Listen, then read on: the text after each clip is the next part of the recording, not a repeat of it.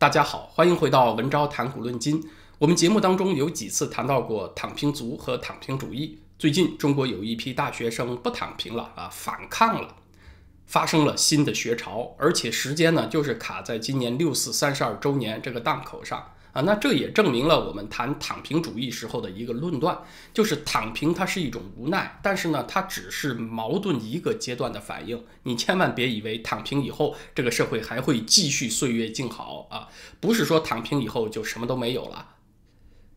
躺平呢，它是无奈，但是它是一种消极的反抗。可是消极的反抗也是反抗啊，它只是表现出来是不作为，但是呢，你只要没有按照掌权者要求的方式去作为。那么你的不作为呢，也就是一种特殊的作为了。所谓树欲静而风不止，想躺平而躺不平。从不反抗到反抗是一个本质的提升啊，中间的距离很远，很不容易迈出这一步。可是从消极反抗到积极反抗，那距离就近得多了，只是一步之遥。六月初发生在浙江和江苏的新学潮呢，不是为了民主自由啊，没有这么高尚的追求，是同学们为了自己的学费和就业。根据大学新鲜事儿微博在六月四号的披露，浙江工商大学杭州商学院的学生们，当得知自己的学校要从普通本科转成职本，就是高等职业本科以后呢，不干了啊，爆发了强烈的不满，发起请愿和游行。随后网络上就流传出了不少同学们集会打着横幅的视频啊，我不知道是不是墙内现在这些视频都已经消失了，还提出了请愿信。同学们请愿信上所列举的反对学校转设的理由，包括学费没少交啊，一年三万块钱人民币左右，四年学费就是十二万。其次，入学分数没少要。这个浙江工商大学杭州商学院的入学分数，根据同学们自己说是划在五百五十分。我查了一下啊，这个浙江工商大学呢，还算是一类本科。二零二零年。一本的录取分数线，中国多数省份是在五百分以上。那这次闹出事的这个杭州商学院呢，它只是挂了浙江工商大学名字的一个独立学院，但是它收的这个分数线都达到了五百五十分。呃，凭良心讲呢，真的是不低了。还有呢，同学们抱怨，一旦转成直本以后，会影响自己考研、考公务员、找工作，也会被人低看一等。所以，在这个内卷、激烈竞争的时代，你这一转社，要让同学们一出校门就输在起跑线上，同学们就不干了啊！真的就拼了，跟你急。所以这次反抗的态度就极其的坚决。在杭州商学院学生的请愿信当中说，如果诉求得不到合理解决，那就罢课。如果校方想趁暑假学生离校期间把生米做成熟饭，把学校给转设了啊，那么同学们就将拒交学费，下学期你就别指望从我们身上收到钱了，还有集会游行。同样的学潮也是因为这个学校转设所引起的，在江苏也有发生。南京师范大学中北学院计划和省内的另外一所职业高校合并。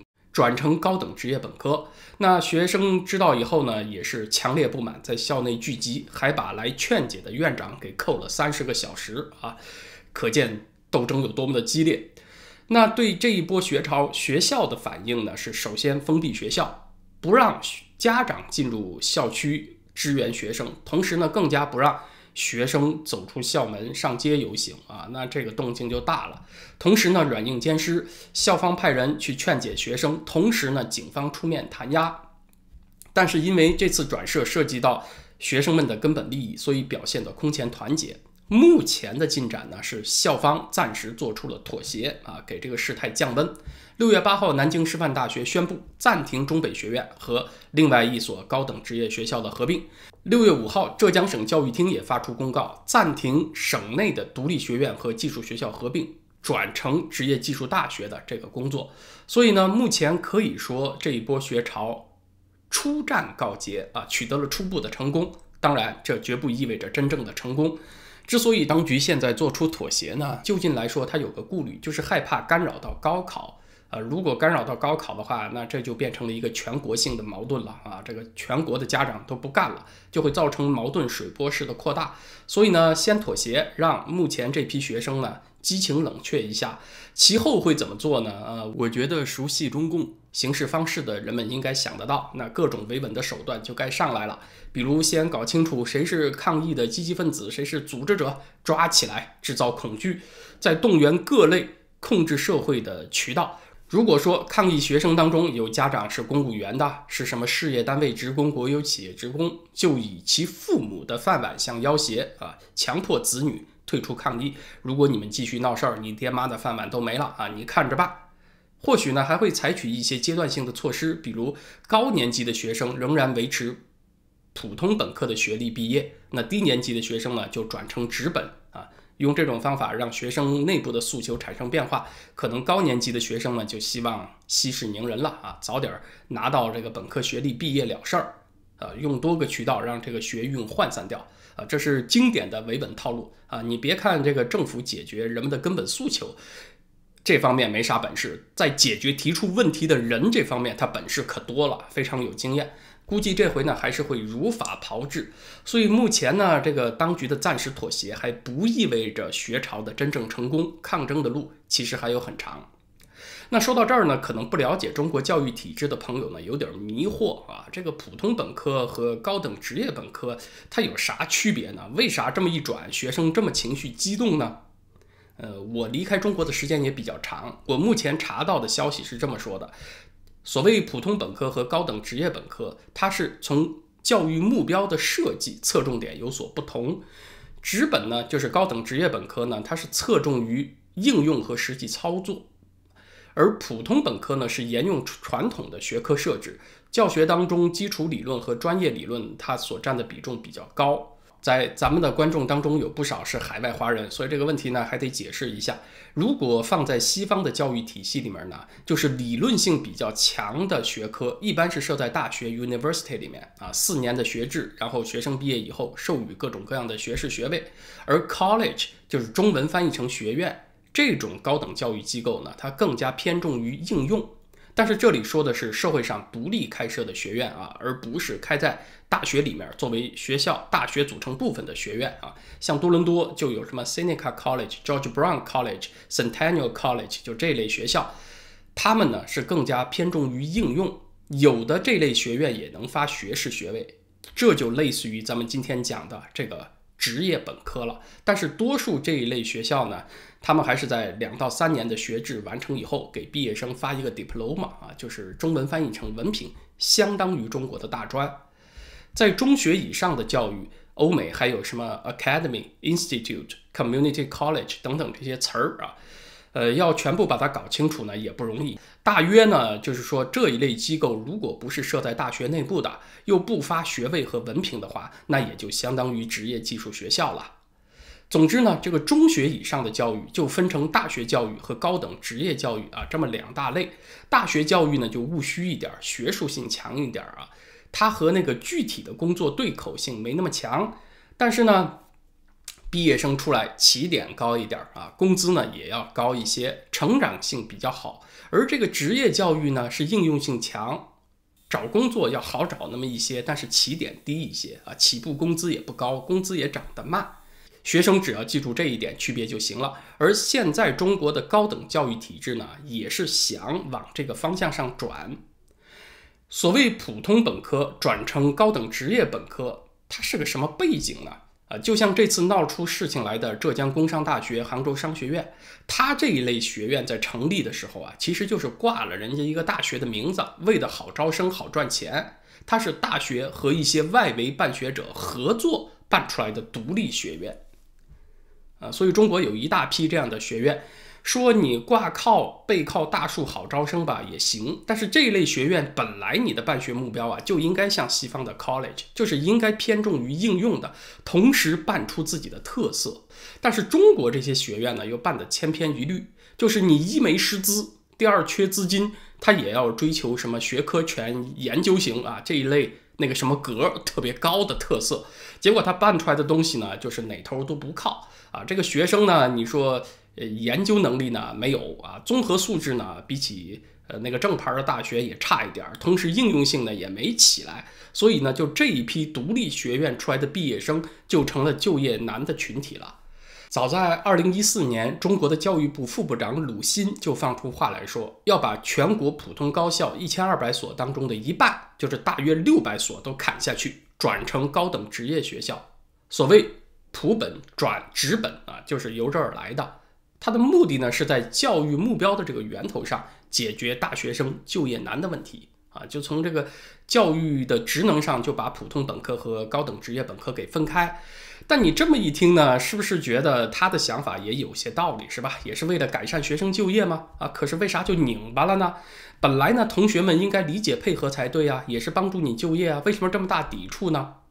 同学们给出的理由是，你这个职本呐，考公务员不认啊，考研也不认，结果找工作的时候呢，也比不上普本，非但没有帮我们改善就业，反而断送了我们的出路。所以呢，就搞成这么一个很拧巴的结局。所以这里的问题就在于，学生们的目标是不仅以后要有工作，还得尽量找体面的工作。那体面的工作是啥呢？在中国人的头脑里，就是公务员啊、大公司和事业单位的职工，包括考上研究生。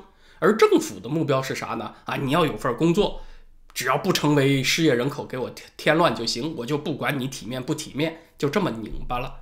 那咱们要进一步追问。哪些工作是同学们觉得不够体面啊，不那么情愿去做的呢？啊，那就有技术工人、初级的服务人员，还有呃广大中小企业里面那些工作强度高、报酬低又不太稳定的工作。那这些呢，当然大家就不太愿意优先去从事了。也许呢，可以一段时间过渡一下，但是你刚刚走出校门，就一下把你的就业层次定格在这一个阶层，那他就不干了，他就跟你急了。确实呢。这个问题里面也有一部分是学生自己的预期和自己现状之间的差距，他认识不清楚。学生在了解到生活的艰辛变得更加务实之前啊，多少都是有点眼高于顶的。咱们也都是这么走过来的啊，那自然呢是就业目标锁定在什么公务员呐、什么事业单位职工啊这些高大上的目标之上。这里呢，咱们不是要责备学生不切实际，憧憬人生啊，总是无可厚非的。问题的根源呢，它其实并不出在教育体系内啊，这不是你什么普本转职本就能解决的问题。问题的实质在哪儿呢？其实就是中国有质量和体面的工作机会太少，它主要就集中在公营部门还有少数大公司里面。你一旦把人们进入这个领域的路给卡断了，他进不进得去先不说，你把路给他卡断的话，他就急了，因为别的地方找不到体面的工作了。占这个社会上绝大多数数量的民营企业呢，他们实际上是创造了大部分就业，但是呢，问题在于没办法提供足够吸引人的工作机会，这是他们提供的工作薪酬不够高，福利不够好，也没有办法给雇员创造发展的远景，那就没有稳定感。所以年轻人呢，他的人生道路啊，就是千军万马挤独木桥，先考上好的学校，从学校出来以后，再千军万马挤一回独木桥去考公务员。虽然说最后能够挤出来的肯定是小比例，但是眼下能有一个去挤的资格对他很重要。如果连这个资格都没有的话，他就没有希望了。你把普本转成了职本，就相当于在挤独木桥的这条路上先设一道关卡，把一部分人给拦下来了。他能不和你急吗？那这个问题咱们再深问一层啊，为什么绝大部分民营企业没有办法给雇员提供有竞争力的薪酬福利？还有工作远景呢，啊，为啥？那是因为这些公司自己就处在食物链的下游，它就利润微薄，它就没钱赚，它怎么能让员工有钱赚呢？同时承担很沉重的赋税，竞争环境对他们非常不利，他们自己就非常缺少稳定感和安全感。我要是个老板，明年我公司能不能活下去，我都不知道的哦。你还让我给员工啊提供什么长远的职业发展计划，提供有竞争力的薪酬和福利啊？那不是开玩笑吗？我哪有那心思啊？我能做的就是天天九九六，我最大限度的压榨手下这批员工当前的价值。中国绝大多数民营企业就是这种生存状态，是有一部分比较成功的，但是只要民营企业一成功，它就面临着另类的生存危机。为什么呢？因为民营企业竞争成功，意味着你战胜对手胜出了啊！你输肯定很糟糕，赢也未必是好事儿，那就要看你赢的是谁了。如果说你所在的行业里面竞争对手有国营企业，或者说呢是有背景、有靠山、得到权力支持的竞争对手啊，你赢了他，那很可能就是你的祸害了。典型的例子就是民营企业家孙大武，他呢是由于土地纠纷和保定的一家国营农场起了冲突，结果呢就是他的企业被政府接管，他和一些公司的高管被以寻衅滋事、破坏生产经营的罪名被逮捕了。在互联网和电商行业呢，是另外一种模式，就是在这个领域呢，它没有传统上的国营企业，这个领域比较新嘛，所以你啊打出一片新的市场以后呢，那个成果就不是都归你了，你必须找权贵加入成为你的股东，寻求他的保护，才能避免孙大武那样的结局。以及呢，你肯定有一个明确的天花板。像对于互联网行业呢，当局是严防他们跨行业整合啊，是向金融领域延伸，是要受到压制的。更加要和传媒这些行业分开，否则就用反垄断的罪名打击你啊！这就是马云所在经历的。所以呢，在食物链的高端，就是比较有利润、有营养的一些成分，我们看啊，全被这个国有经济垄断了。金融、电信、交通、能源、科技，还有高端制造业啊，全是国有经济或者说权贵经济在把持。民营企业想进入这个食物链的高端太难了啊，很多门槛把你排挤掉。好不容易挤进去了呢。要不然就像孙大武那样搞掉你啊，要不然就像对待马云那样接管你、控制你。呃，即使好一点的吧，啊，你也得上杆子的出钱啊，要求国家把我接管了吧，啊，我去支援公司合营二点零啊，加入什么混合所有制改革啊，也得做这种表态。所以呢，民营企业呢，绝大多数只好在低端挣扎。它都低端，它都是这个活法，它能给你提供的工作机会也当然是低端，也是这么个活法了。所以这里呢，咱们把因果关系得理顺一下。你说教育目标上调整有没有必要啊？把没有条件办好普通本科的那些学校，你干脆就办好 college，改成职业本科啊？当然是有需要的，但是呢，它并不解决根本问题。对于这个缓解大学生就业难不起根本的作用。根本上解决呢，你得是要创造工作机会的那些大户们，那些民营企业，他们能够提供。收入比较好、稳定有远景的就业机会，那他们的需求才能够被学生和学校所尊重嘛？你说政府号召了啊，学校要响应企业的需要，要培养实操能力强的学生啊，结果学生一看，我实操个啥呀？我一出校门只能去找什么三和大神那一类的工作啊！你让我响应号召啊，那还是算了吧，我还是去考公务员吧，机会少呢，我也不愿意去当三和大神。只有大家觉得在民营企业干也是个体面的出路的时候，那么配合这些企业需求的职业本科教育才会受到欢迎嘛？那民营企业怎么有出路呢？国有经济你们就得从食物链的高端啊，什么交通、能源、电讯这些领域退出来，开放给全社会公平竞争，就不能全都由你们把着。同时呢，给民营企业不能够有天花板的限制。更加不要搞那些明枪暗箭，还有公私合营二点零。民营企业有了安全感和前途以后，他才能够给他的员工以安全感和前途。你要不关注这个根本问题，就去搞什么教育改革，这就是耍流氓了啊！就是对学生的欺诈。那这一轮学潮之后呢，当局很大机会是要秋后算账的，以他丰富的斗争经验啊，来继续推行他那个普本转直本的。转设工作啊，但是毕竟呢，目前他暂时妥协了嘛，有一个阶段性的胜利啊。这个阶段性的成功对于抗争的人来讲呢，也是一个鼓励，就是你抗争一下吧，起码有一部分人的需要能够解决，你还有机会。你要完全不抗争吧，那真的就只有躺平了。今天的话题呢，咱们先聊到这儿。明天在咱们的会员网站文招点 ca 上，我想来聊一下一八四零年到一八四二年的鸦片战争。因为最近我在看大陆学者毛海建写的《天朝的崩溃》，就想到了一个问题：一般我们在谈历史的时候啊，要尽量避免什么必然这种决定论的说法，什么社会主义是中国人民的必然选择啊，这种说教在我听起来就像我今天踩了一脚油门，所以两年以后我这个汽车必然要停到你们这家餐馆门口一样啊，这不是胡扯吗？但是这个鸦片战争，中国在战场上的失败啊，咱们说战场上的失败是不是必然的呢？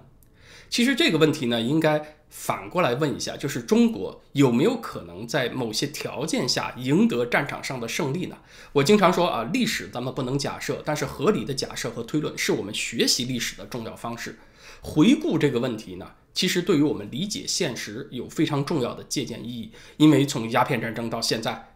有很多事情并没有改变。